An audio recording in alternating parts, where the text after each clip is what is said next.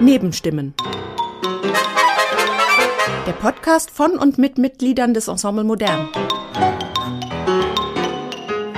In Nebenstimmen hören Sie Gespräche von Ensemblemitgliedern mit von ihnen selbst ausgewählten Gesprächspartnerinnen und Partnern zu Musik, Kunst und Leben. Erfahren Sie, woran die Musikerinnen und Musiker gerade arbeiten und was sie persönlich beschäftigt. Willkommen, liebe Hörer, bei Nebenstimmen. Ich bin Hermann Kretschmer und begrüße recht herzlich Heiner Goebbels. Hallo Heiner. Hallo Hermann. ähm, was hat dich die letzten Wochen seit unserer Aufführung in Amsterdam von House of Call beschäftigt oder hast du ein bisschen Urlaub gemacht? Ja, ich habe einen Tag Urlaub gemacht in Griechenland, weil ich da wegen einer Installation zu tun hatte. Aber das war, Amsterdam ist gerade eine, ein Monat. Zehn Tage her. Oder? Zehn Tage? Ja.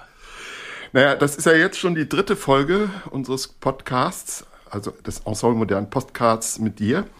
Und in diesem Jahr gibt es äh, gleich Verschiedenes zu feiern. Erstmal deinen 70. Geburtstag. Und dann ist äh, im Bockenheimer Depot, machen wir hier in Frankfurt die 80. Aufführung von Schwarz auf Weiß. Und ich habe gedacht, das ist eigentlich Grund genug, ein bisschen mal äh, eine Folge des Podcasts äh, sich ähm, über Schwarz auf Weiß zu unterhalten.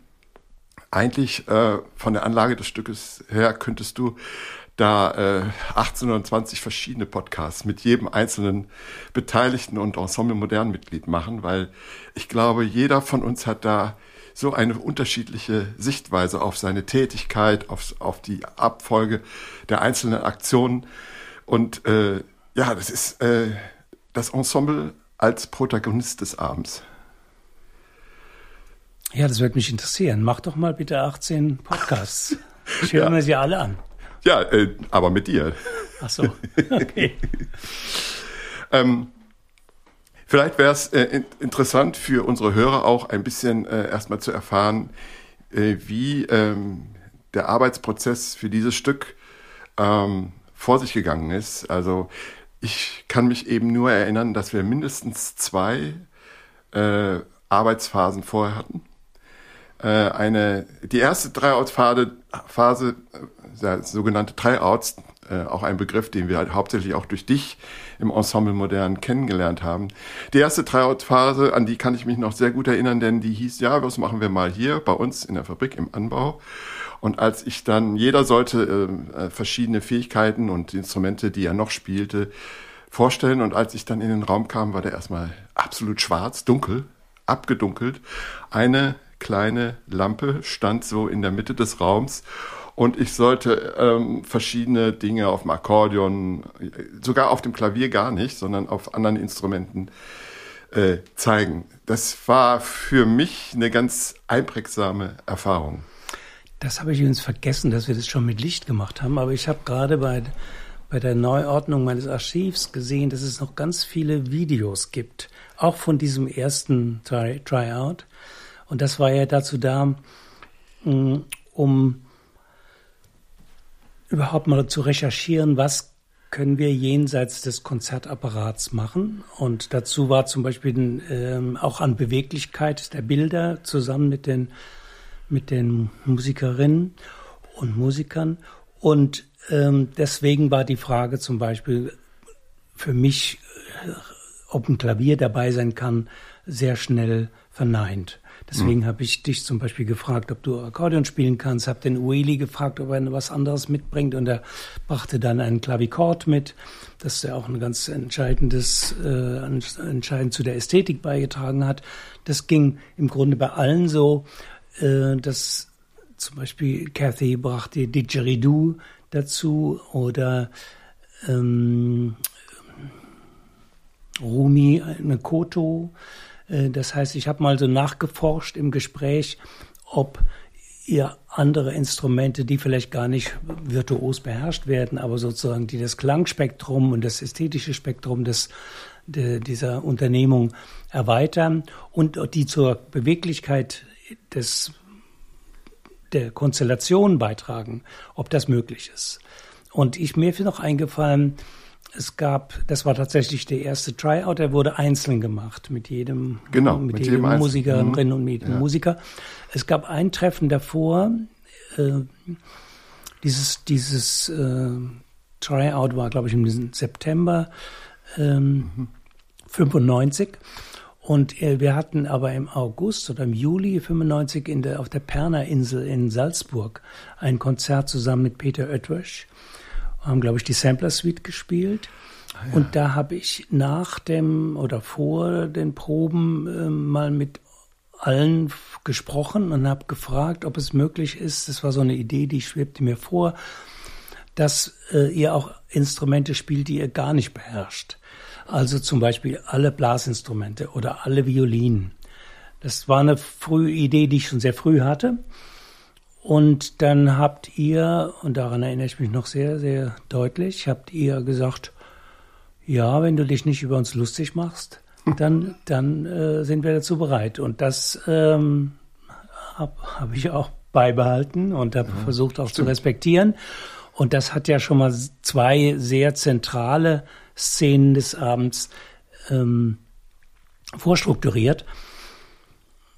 Und es gab dann eine zweites Tryout, glaube im Dezember, wenn ich mich, ich erinnere mich genau. komischerweise sehr genau an den Ablauf dieser ganzen Produktion, im Gegensatz zu vielen anderen Stücken, weil das so, auch der Druck für mich so groß war. Im Dezember hatten wir ein zweites Tryout. Davor hatte ich. Das Dezember-Tryout, ja, ach so, nee, es gab noch ein Tryout in der Daimlerstraße. Das war im Dezember. Das war im Dezember. Und da hatten wir, ich hatte davor mit dem ein ähm, Lichtdesigner, Jean Kallmann, gefragt, ob er ähm, das, das, Licht machen würde. Ich würde gerne einen sehr beweglichen Raum nutzen können mit dem Ensemble. Und schon mit Jean Kallmann hatte ich vorher schon äh, Ou bien le débarquement desastreux gemacht, also da hat er das Licht verantwortet. Und dann erinnere ich mich noch, dass Jean zu mir sagte, ja, Licht würde er gerne machen. Er mochte auch die Zusammenarbeit, die wir vorher hatten in Paris und sagte, aber das Licht muss ja, das Licht muss ja irgendwo drauf fallen. Und äh, ich wollte eigentlich kein Bühnenbild. Er sagte, das muss ja doch irgendwo drauf fallen. Und dann äh, entwickelte sich das so, dass er auch das Bühnenbild machte. Und dann gab es eine zweite praktikable Überlegung von, auch von ihm. Wir wollten keine Notenständer. Und trotzdem war uns klar, dass man nicht erwarten kann, dass so ein Stück von 70, 80 Minuten auswendig gespielt werden kann. Und dann hatte er, glaube ich, die Idee, ähm, mit Bänken zu arbeiten. Und dann haben wir bei der erst bei diesem zweiten Tryout im Dezember äh, bereits mit mit so einem System von von Gartenbänken äh, zu arbeiten. Und das war ein Riesenstress für mich, weil ich wusste, ich habe jetzt eins der besten Ensembles der Welt und für, eine ganze Woche. Das ist auch teuer, das wusste ich auch, durch ja. Tom Stromberg, der das ja mit, mit produziert hat. Und ich hatte tatsächlich keine einzige Note komponiert und habe das äh, äh, auch meine Familie sah mich da verzweifelt durch die Wohnung schlurfen und äh, das war der Grund, dass ich ein schlechtes Gewissen hatte. Und als ich dann aber mit den Proben, mit diesem Ausprobierproben begann, begann wurde mir klar, das war ein, eine super Entscheidung, keine Noten mitzubringen, weil wenn ich Noten mitgebracht hätte, dann hättet ihr euch da alle drauf gestürzt und die versucht so gut wie möglich gleich vom Blatt. Und äh, so, weil das dieses Thema gar nicht im Raum war, konnten wir sehr frei Dinge ausprobieren. Zum Beispiel, wie kann man sich auf diesen Bänken bewegen? Was kann man erfinden mit diesem Material? Und äh, es ist auch interessant, dass es mir auch jetzt erst nochmal in aller Klarheit äh, wieder ähm, habe mich da erinnert. Ich hatte ja, ich hatte noch kein dramaturgisches Konzept. Ich hatte komischerweise die Idee, ob das mit diesen Bänken zu tun hatte, weiß ich nicht mehr. Ich hatte komischerweise die Idee mit Gartentexten zu beginnen. Ja. Ich habe im Francis Keller, das Ponge, war, glaube ich, war da auch bitte? dabei. Francis Ponge. Ja, ich habe von Francis Ponge einen Text über die Aprikose mitgebracht, zum Beispiel. Ich hatte bei mir im Keller bei bei dem mm, mm, Materialien, die ein, einer unserer Nachbarn da gelagert hatte, habe ich ein Buch über den Schnitt von Kirschbäumen ähm, mitgebracht und fand da drin irgendwie ein großes Potenzial, weil natürlich die ganzen Prozesse, wie zum Beispiel äh, das, das, äh, äh, diese Augen, die man rausschneiden muss bei, dem, bei den Bäumen oder das Verjüngen und das, äh, äh, all diese Fachbegriffe, dass die so, einen, so einen, eine große Metaphernreichtum eigentlich mitbrachten und man trotzdem eigentlich bei, bei keinem emotionalen oder narrativen oder dramatischen Thema ist. Ich glaube, das war mir das Wichtige, dass es kein dramatisches Thema ist, mhm. sondern dass es äh, irgendwie meinem Prinzip, das ich damals schon versucht habe zu entwickeln, ähm, die Bühne als eine eigene Realität ernst zu nehmen, aber nicht vorzugeben, ähm, etwas anderes darzustellen. Und dafür waren mir diese Gartentexte äh, sehr, sehr angenehm. Ich konnte über die damit auch die Stimmen mal austesten. Wer hat welche Art von Stimme, auch in verschiedenen Sprachen. Cathy auf Englisch, Frank auf Französisch. Und, ähm, und habe euch auch angeregt, mit den Materialien, die wir hatten, äh, nicht nur musikalisch zu improvisieren, sondern auch vielleicht Instrumente zu bauen, die aus Dingen anfangen zu spielen, die nicht von Menschen gespielt werden. Da ist zum Beispiel die Koto-Maschine im Prinzip ist schon entstanden. Oder ich glaube, ich hatte dich, wenn ich mich richtig erinnere, gebeten, mal Messer in das Zymbalon zu stecken. Uh, nee, äh, also mich nicht. Ich glaube, vielleicht Rumi. Rumi oder dich, ich ja. glaube, äh, Messer also so zwischen die Seiten zu schieben so. und dann hm. äh, die äh, so, so ja, ähm, federn, federn, zu lassen. lassen federn zu lassen. Genau. ja, und solche Sachen haben wir hm. da äh, aus, ausprobiert. Eine Woche lang und auch, auch äh, als Gruppe mal über die Bänke zu laufen. Genau. Ich glaube auch sogar, wir haben schon mal Blasinstrumente und, mhm. und, und äh, Violinen ausprobiert in einem kleineren Umfang. Und eigentlich, wenn ich jetzt auf das Stück drauf gucke, obwohl da noch ganz viel passiert ist, über, die wir, über das wir gleich sprechen, äh, die Bilder sind zum großen Teil in dieser, in diesen fünf Tagen im Dezember 95 entstanden. Ja, aber im Dezember waren aber eigentlich schon, aus meiner Erinnerung, waren schon Proben im Bockenheimer Depot. Nein, das war dann im Januar. Januar oder Februar. Ach so. Ja. Und im Dezember waren das die Proben draußen irgendwie in der, in der, der Daimlerstraße. Genau. Ah ja, genau. Ich, und ja. äh, es gab vor den Proben im Depot gab es äh, äh, sogar eine Phase nochmal hier im in der Fabrik ähm, mit rein musikalischen Proben und dann sind wir ins Depot gegangen. Wahrscheinlich war Depot sogar erst März. Ja, und ich kann mich entsinnen, genau in dieser im zweiten Tryout, da haben wir diese auch zum Beispiel diese Spiele. Das fand ich sehr inspirierend, weil man hatte so bestimmte Spiele auszuführen und äh, das hat sp später auch Einfluss genommen auf das Stück. Absolut. Ja. Die, wie gesagt, ich glaube, die Szenen, Ideen und die und die Bilder, jetzt im, die Körperbilder, ähm, äh, der Umgang mit den Instrumenten ist ganz viel davon, also auch davon gibt's Videos, ich habe es mir nie wieder angeschaut, wäre aber für die Nachwelt vielleicht von Interesse. ähm, Zur wissenschaftlichen Aufarbeitung. Genau, die sind eigentlich in diesem Tryout im Dezember entstanden, mhm. mit einer völlig anderen Textgrundlage, wenn überhaupt. Stimmt. Ja. Ja, und dann kam ein entscheidender Punkt, von dem man auch sagen kann, es gibt eine Phase des Stückes vor diesem Punkt und mhm. eine mhm. absolute Veränderung. Mhm. Ja, eine Veränderung äh, im der Gestalt, dass, dass äh, im Dezember, ich glaube am Tag vor Silvester, starb Heiner Müller.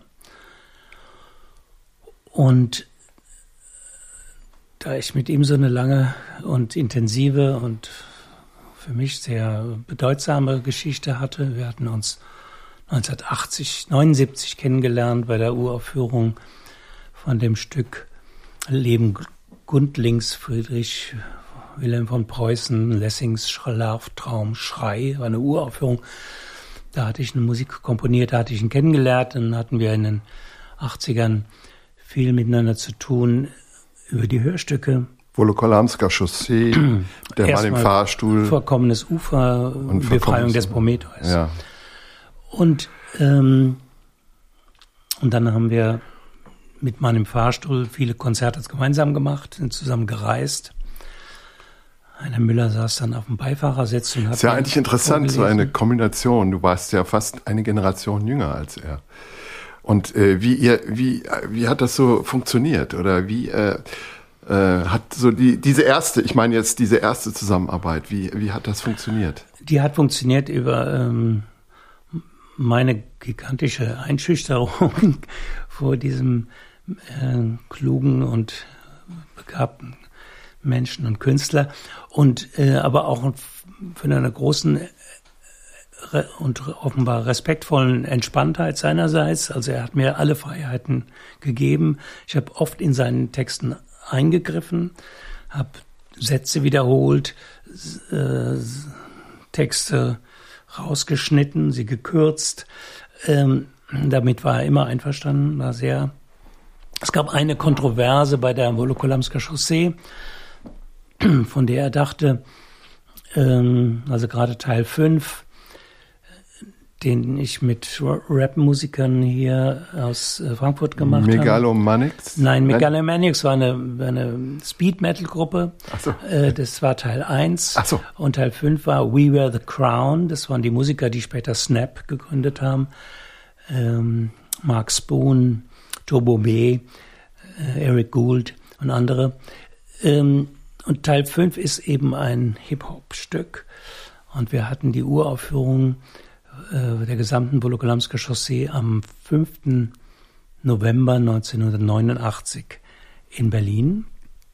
Und da hat sich Heiner Müller ein bisschen kritisch darüber geäußert, dass er meinte, gerade mit diesem Teil 5 würde die DDR doch ein bisschen zu schnell zu Grabe getragen. Ähm, vier Tage später war es dann tatsächlich soweit, am 9.11. Wahnsinn. Und ähm, dann waren wir aber am 11. November, also anderthalb Tage nach der nach dem Mauerfall waren wir zusammen in New York und haben da den Mann im Fahrstuhl aufgeführt. Und dann habe ich zu einer gesagt, du, wir wollten doch nochmal über die Wolokolamska Chaussee sprechen. Du hattest doch da Zweifel. Und dann sagte er, nee, das hat sich erledigt. Gut, also ja. jedenfalls in 1995 im Dezember starb er. Das war ein ganz großer Einschnitt für mich. Ich bin dann noch an demselben Tag in mein Studio gegangen und habe mir Aufnahmen mit ihm angehört. Und ich hatte 1991 in Marseille anlässlich einer Aufführung von Die Befreiung des Prometheus als konzertantes äh, Stück, hatte ich mit ihm eine deutsche Version dieses Schattentextes aufgenommen. Genau gesagt am 22. September.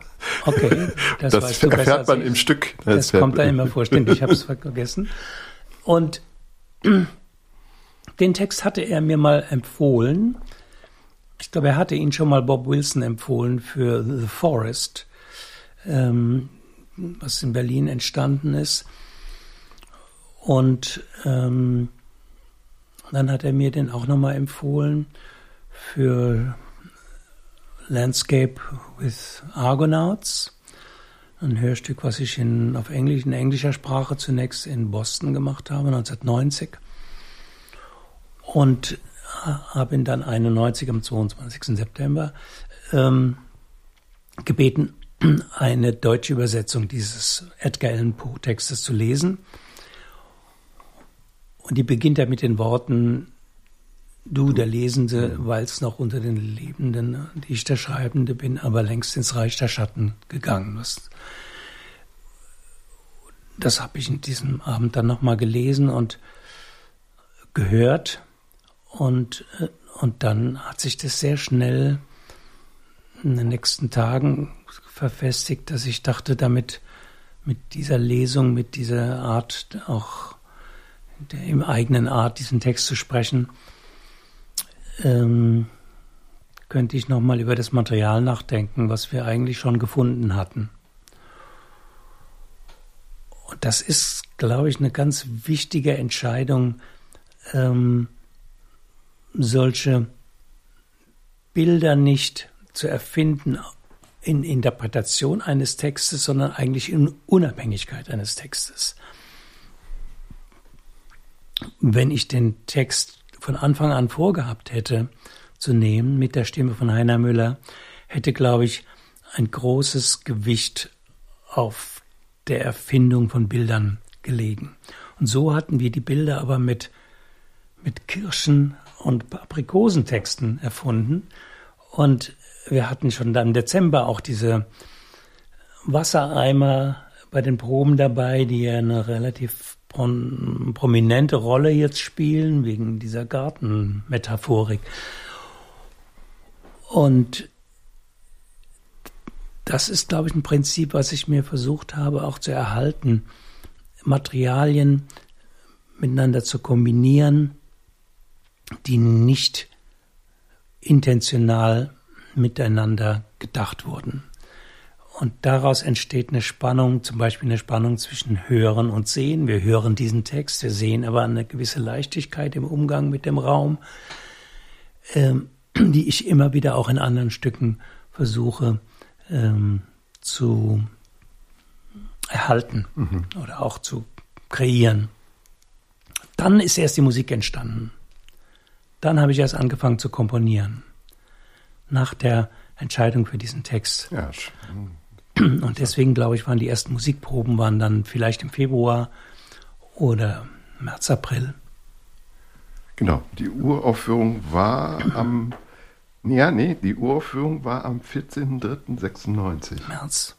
Das heißt, äh, wir haben, wir haben dann Januar äh, diese äh, ersten Proben gemacht, wo du uns, äh, du bist dann noch reingekommen und hast uns das erst erläutert, dass das Stück jetzt eine andere oder eine, noch eine, eine andere Wendung nimmt. Ja?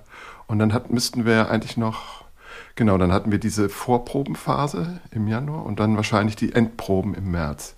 Ja, wir hatten keine szenischen Proben mehr vor den Endproben. Mhm. Wir hatten nur musikalische Proben. Und die Endproben waren drei Wochen lang.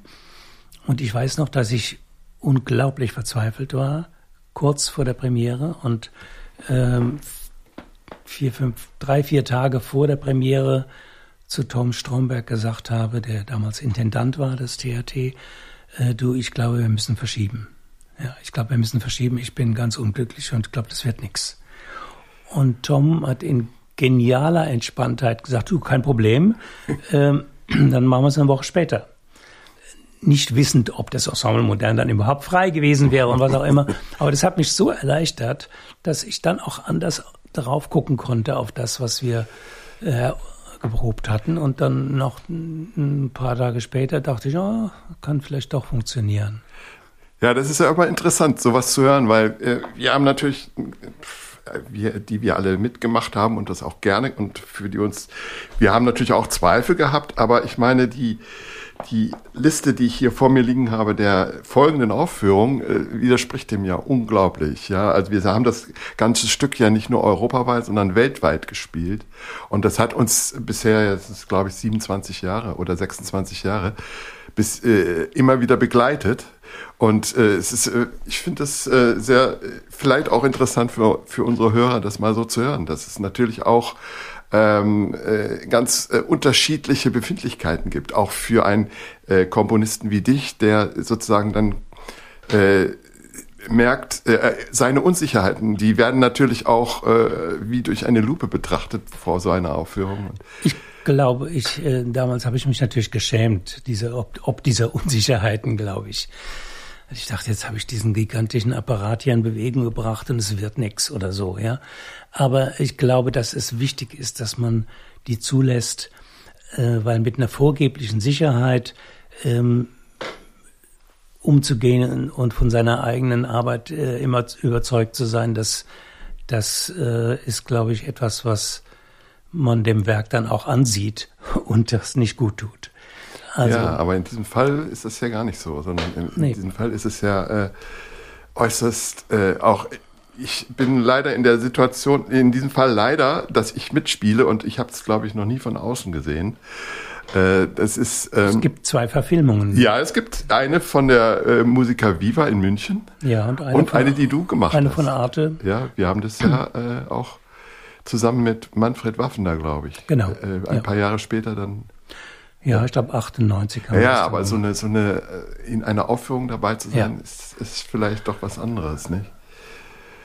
Und äh, für uns war das natürlich, äh, ja, zwiespältig auch, weil wir natürlich äh, mit unseren äh, ganz unvorhergesehenen Aufgaben, die du, mit denen du uns da zum Teil, ähm, die uns, du uns da gegeben hast, äh, waren wir natürlich auch unsicher. Ja, das ist, äh, ich zum Beispiel, im Prinzip spiele ich in, auf sechs verschiedenen, sagen wir mal, Medien. Ja, ich spiele Sampler und dann spiele ich äh, Akkordeon, dann spiele ich einmal sogar Cimbalon, was äh, durchaus nicht leicht ist, muss man sagen, weil das Cimbalon ist ein Instrument mit einer ganz eigenartigen äh, Anordnung der, äh, des Tonsystems, äh, gar nicht chromatisch oder diatonisch, sondern sehr nicht nachvollziehbar. Während, naja, die, die, die Geigenszene am Schluss ist natürlich etwas, was auch sehr stark äh, theatralischen äh, Wert hat. Und äh, die Blechblasszene, für die bin ich sehr dankbar. Ich habe dadurch äh, einfach viel mehr Einblick gewonnen in, in, in so eine Art auch Vorbereitung. Was muss ein Blechbläser machen, damit er spielen kann? Ich habe nämlich äh, während dieser ganzen Aufführungen gemerkt,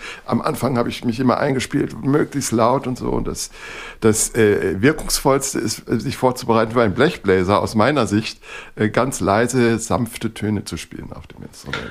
Und um die Lippen einzustimmen. Und außerdem singst du auch noch. Das stimmt. Wir singen, ja. Ich singe auch noch, ja, genau. Und äh, klar, und ich spiele auch noch äh, eine Art Fantasie, Backgammon.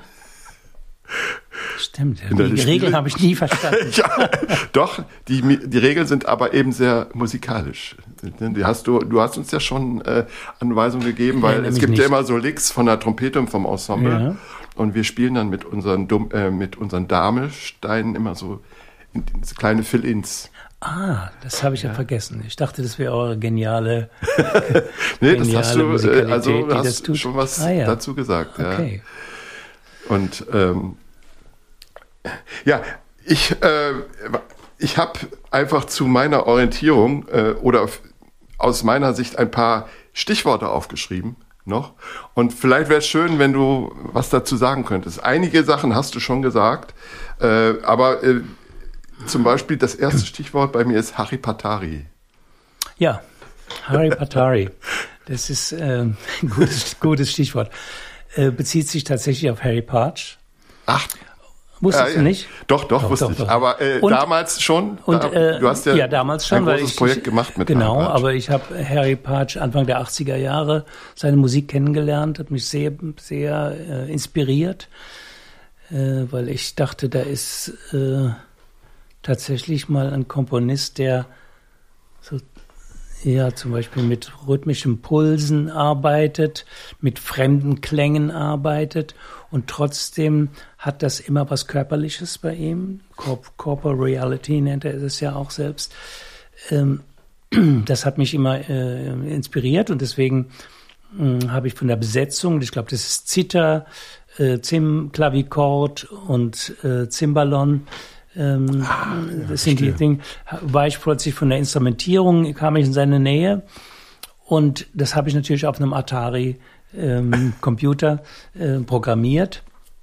Ja, und deswegen musste das Jahre, Harry Patari heißen. Ja, 90er Jahre, stimmt. Das, ja. äh, habe ich auch in den 80ern schon gemacht mit Atari, aber 90er waren noch immer noch. War das äh, sozusagen für dich dein erstes äh, System, mit dem du gearbeitet ja. hast? Ja, da, ja, genau. Ah, ja.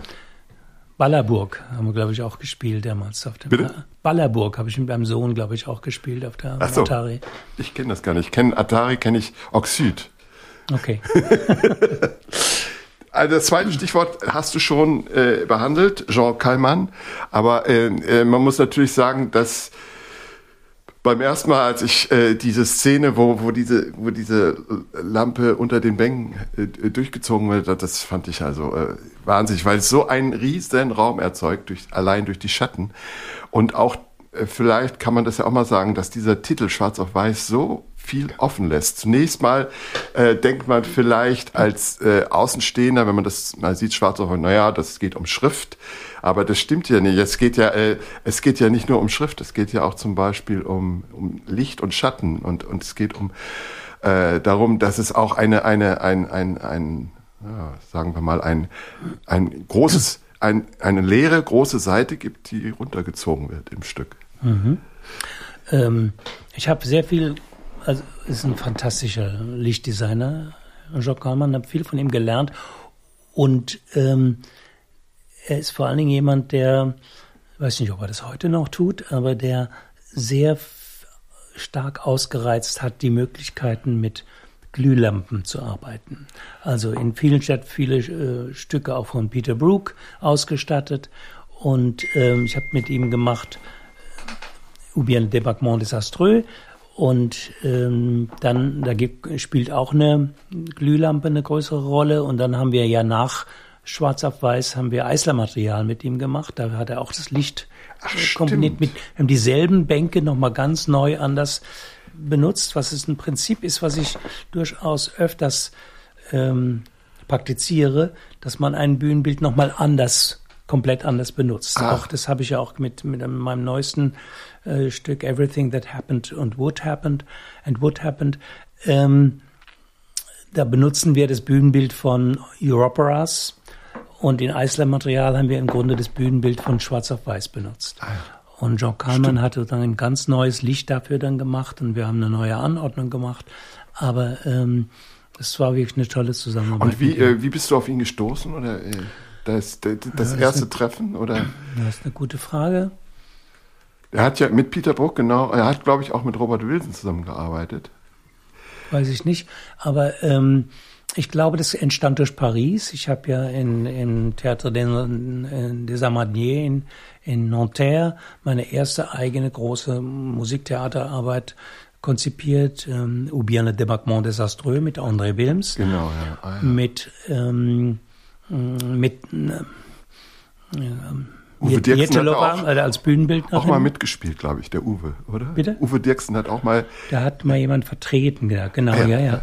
Magdalena Jettelova, diese Künstlerin, wunderbare Künstlerin, hat das Bühnenbild gemacht und dann äh, war aber klar, ich brauche irgendwie noch einen Theaterpraktiker oder einen Theaterkünstler, der das Licht macht. Und dann wurde mir möglicherweise Jean Kallmann auch von Paris aus empfohlen, weil der lebt da. Und das war dann der Beginn einer Zusammenarbeit über auch mehrere Stücke. Nächstes Stichwort, was ich hier nur hätte, That Corpse. Wie? That Corpse. That Corpse. You planted last year in your garden. Has it begun to sprout? Will it bloom this year? Oh, keep the dog. Ja, das ist ein Text, der findet sich bei T.S. Eliot in, im Wasteland, geht aber zurück, ist eine Anverwandlung einer, eines Gedichtes von William Webster, ein Zeitgenosse von Shakespeare. Ich bin jetzt nicht genau vorbereitet auf diesen Punkt, aber ich glaube, ich ja. sage die Wahrheit. Und äh, Heiner Müller hat diesen Zeilen von Webster beziehungsweise T.S. Eliot in seinen Text Malstrom Südpol ah, eingebaut. Ja, ja. Und ähm, 1987. Das war eine Installation, die ich zusammen mit ihm und mit Erich Wonder für die Documenta 1987 kom komponiert habe. Und 1988 haben wir das nochmal in Berlin gezeigt und in, bei Ars Electronica in Linz. Und, und dieses That Corps ist natürlich etwas, was auch mit dieser Gartenthematik vielleicht ja, sogar ja. Äh, schon zu dem Stück gekommen ist. Aber natürlich durch die Verbindung mit Heiner Müller und äh, der Tatsache, dass er verstorben ist, hier nochmal eine andere Kraft, Kraft bekommen hat. Ja, ja, eine andere Konnotation auch. Ja. Ja, ja. Chacon. Chacon ist nicht für Schwarz auf Weiß entstanden, sondern für Surrogate Cities ähm, beschreibt aber eigentlich auf äh, nicht, vielleicht gar nicht klarer zu benennen, benennende Weise das, was in der Erzählung von Edgar Allan Poe am Ende aufscheint, nämlich dass, die, dass der Schatten, der an der Wand äh, zu sehen ist, äh, sprechen kann und mit den Stimmen der Verstorbenen spricht. Dass man all, all die Stimmen der äh, Verwandten und, und bekannten Verstorbenen äh, in dieser in dieser einen Stimme des Schattens enthalten sind. Und äh, die Chaconne ist ja ein Werk, äh, was eigentlich auch in, in das Stück A House of Call reinpassen würde, weil es ähm, ja, ja. alles, ja. alles ähm, sehr frühe, oft kratzende phonografische Aufnahmen von Kantoren sind, die in den Ende der 20er, Anfang der 30er Jahre zum Teil aufgenommen wurden, jüdischer Kantoren. Und äh, es sind, glaube ich, an die fast zehn Stimmen, die man da hört. Zehn verschiedene Stimmen. In das der, in weißt du gar nicht. Du das spielst sie immer, du Das spielst sie immer seit 1994 auf dem Sampler und denkst, es ist immer derselbe Mann. Ach Aber es so, sind, nein, sind ganz das viele verschiedene, ganz Äh, viele. Die klingen schon sehr ähnlich. Sie klingen sagen. so ähnlich durch die Ästhetik auch der Musik oder auch durch die Entfernung dieser Aufnahmetechnik noch. Ja. Ähm, aber da ist auch zum Beispiel, ich glaube, da ist auch die Stimme von Josef Schmidt dabei, der einer der berühmtesten Tenöre dieser, dieser 30er Jahre war.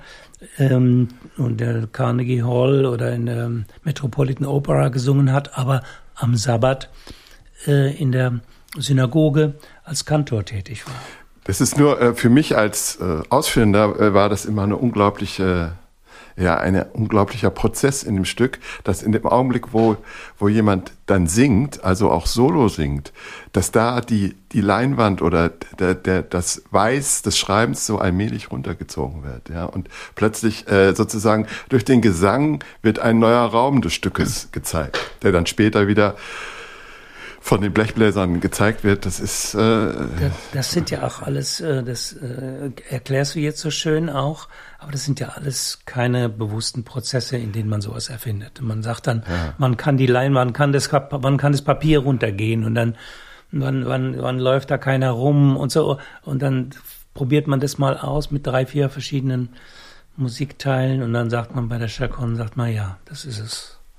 Ja, genau. Nächstes Wort hätte ich noch Kotomaschine. Kotomaschine habe ich kurz erwähnt, ist entstanden in diesem einen ersten Tryout als eine Bastelerfindung, ich glaube vor allen Dingen auch von Thomas. Thomas Fichter, der Fichter, war Thomas damals Fichter, der unser damals Bassist. war und der auch so ein, äh, ja auch als der auch Bässe gebaut hat. Der hat also sozusagen auch ein mechanisches, äh, äh, handwerkliches äh, Verhältnis zu den Dingen. Und der hat da, glaube ich, angefangen mit der, mit der, Ja. zusammen mit der Sirene da irgendwie ein System, ähm, wahrscheinlich nicht alleine, aber äh, Stefan Buchberger war bestimmt auch noch hilfreich dabei. Aber das ist damals schon entstanden. Ja, es ist auch sehr interessant, dass du mit Licht und äh, bestimmter Präsentation, äh, zum Beispiel dieses Instrumentes Koto, dass damit äh, wieder so wahnsinnige Verbindungen entstehen. Wie für mich war das immer so das Gerippe eines Menschen, der da liegt, ja. Und äh, durch durch und äh, was dann wieder sozusagen aufgenommen wird in der Schlussszene, wo alle ein Gerippe-ähnliches Instrument spielen, was auch als akustisches Gerippe zu hören ist, nämlich diese wahnsinnige Geigen. So habe ich natürlich noch nie, noch nie darüber Ja, eben, nachgedacht. aber ich. Und ich hätte es, glaube ich, wenn ich so darüber nachgedacht, angefangen Ja. darüber nachzudenken, hätte ich die Szene nie gemacht. Ja, ja, ja klar. Aber ähm, ne, es ist ja auch nur eine Imagination, Ja. die man selber hat Ja. durch die, das Zusammentreffen Also, von verschiedenen ästhetischen glaub- Erlebnissen. Ich glaube, ich bin symbolisch unfähig. Ja, also wenn Mhm. ich eine Geige sehe, dann sehe ich eine Geige. Und wenn ich eine Koto sehe, sehe ich eine Koto. Und dann kommen immer die Menschen zu mir und sagen, äh, in dem Moment, wo Rumi die auspackt, ist das im Grunde schon wie einen, wie ein Leichnam. Und dann sage ich, wieso? Das ist doch eine Koto. Ja. Ja, das fand, das fanden wir ja auch äh, eigentlich immer sehr entspannend, dass du uns nichts gesagt hast, mach mal so wie, sondern mach das einfach. Bestimmte Dinge einfach nur zu machen, bestimmte Handlungen erstmal. Und du hast als der sozusagen als Komponist, aber auch als der Regisseur das von außen immer betrachtet und die Dinge gegeneinander abgewogen, eigentlich, oder? Ja, ich, nee, ich interpretiere sie nicht. Mhm. Ich, es, es ist nicht so, dass ich euch das nicht nur sagen, nicht nur, nicht nur nicht sage, sondern ich sehe das gar nicht. Ich merke nur, das ist ein Bild, das hat ein Potenzial, das hat eine Spannung zu dem, was man vorher gesehen hat oder zu dem, was man gerade hört. Und diese Spannung interessiert mich. Und ich löse die Spannung nicht auf, indem ich sie symbolisch festnagle. Mhm. So, ich wäre erstmal durch. Prima. Möchtest du noch was sagen? Habe ich was? Ich habe bestimmt, äh, naja, ich habe bestimmt wahnsinnig viele Dinge vergessen. Ja, ich habe die, den Teekessel, die, die Teekesselszene vergessen zum Beispiel, die äußerst. Äh ja, ich wollte vielleicht noch sagen, was auch äh, eine ganz große Erfahrung war für mich, war die Rolle, die Peter Rundel gespielt hat. Aha. Das ist was sehr Großartiges und Seltenes. Das hatten wir bei Eisler Material auch. Der damals das, noch Geiger beim Ensemble war. Der damals aber auch Oder schon Dirigent schon, war. Schon, der schon hatte, Dirigent der war, hatte genau. schon die Uraufführung von Surrogate Cities gemacht. Das stimmt, dann, ja. stimmt, dann war er. War für mich schon ein großer Dirigent. Ja. Ich habe ihn gefragt, ob er trotzdem mitmacht, weiter mitmacht und so. Und dann auch dirigierende. Er hat sogar Eisler Material sogar noch am Anfang auch äh, äh das war zwei Jahre später, ja. ja. Genau. Und äh, ob er da trotzdem auch dirigierende Funktionen einnehmen kann, aber äh, sich auch zurücknehmen kann auf, als Geiger. Und das war, hat er mit größer Selbstverständlichkeit ähm, und unter, auch unterstützt, hat sich sozusagen in der Arbeit auch überflüssig gemacht. Und ähm, dasselbe bei Eisler Material, da war er praktisch, da war eigentlich von, von Anfang an klar, ich, ich brauche keinen Dirigenten, da habe ich ja diese kleine Statue, wo Eisler selber dirigiert. Aber ich brauche jemand, der als Dirigent hier koordinieren hilft und es synchronisieren hilft. Und das rechne ich Peter bis zum heutigen Tag äh, sehr an, dass er bei diesen beiden Produktionen eine gigantische Unterstützung war, die mit der Möglichkeit, sich selbst zurückzunehmen. Er hatte auch noch einen Assistenten, Alain Franco, weiß nicht, ob du dich noch erinnerst, der dann aber ausgestiegen ist, weil ihm das vielleicht auch gerade nicht gefallen hat, weiß ich nicht. Aber ähm, ja. er hat das wirklich ganz, es war, war eine großartige Art, hier einen Prozess zu unterstützen, zu beginnen, zu stabilisieren und sich dann auch rausziehen zu können. Ja, ich habe noch aufgeschrieben als Stichwort das Schreiben, aber das hat sich eigentlich auch schon erledigt im Titel Schwarz auf Weiß. Es geht eben nicht nur um das Schreiben, es geht um ganz viele Aspekte dieses wunderbar offenen Titels. Ja. Und ich glaube, dieser Titel ist ja auch erst entstanden, nachdem das Heiner Müller, äh, der äh, Heiner Müller Tod äh, passiert ist. Und äh, danach hast du bestimmt, ja, hast du, vorher hattest du, glaube ich, noch gar keinen Titel. Nein, vorher hatten wir ja. keinen Titel. Und ähm, ja, vielleicht kann man jetzt doch mal sozusagen nochmal sagen, was die Gesamtmetapher dieses Po-Textes bedeutet. Ist ja da äh, letztlich in der Figur desjenigen, der hier etwas meißelt im, in 3000 Jahre ähm, Entfernung gemeißelt hat. Das ist ja doch sozusagen auch ein, eine Möglichkeit, über Literatur nachzudenken als Vermächtnis. Dass der Autor im Grunde sagt, in dem Moment, wo ich was geschrieben habe, das ist sowas äh, nach weiß nicht, 50 oder 100 Jahre nach Edgar Allan Poe ähm, Roland Barth dann mit dem Tod des Autors meinte oder auch bei Derrida zu finden ist, ähm, dass in dem Moment, wo der Autor etwas geschrieben hat und zum, zum und bereitstellt, er eigentlich auch äh, verschwindet. Und das war auch das Interesse, was Heiner Müller an diesem Poe-Text hatte, dass das eigentlich eine Metapher ist für Kunstproduktion, die immer auch etwas erzählt über die ähm, Vorgeschichte dieser, äh, dieser in Kunst materialisierten Sprache oder Musik oder Malerei. Das war Nebenstimmen, der Podcast von und mit Mitgliedern des Ensemble Modern.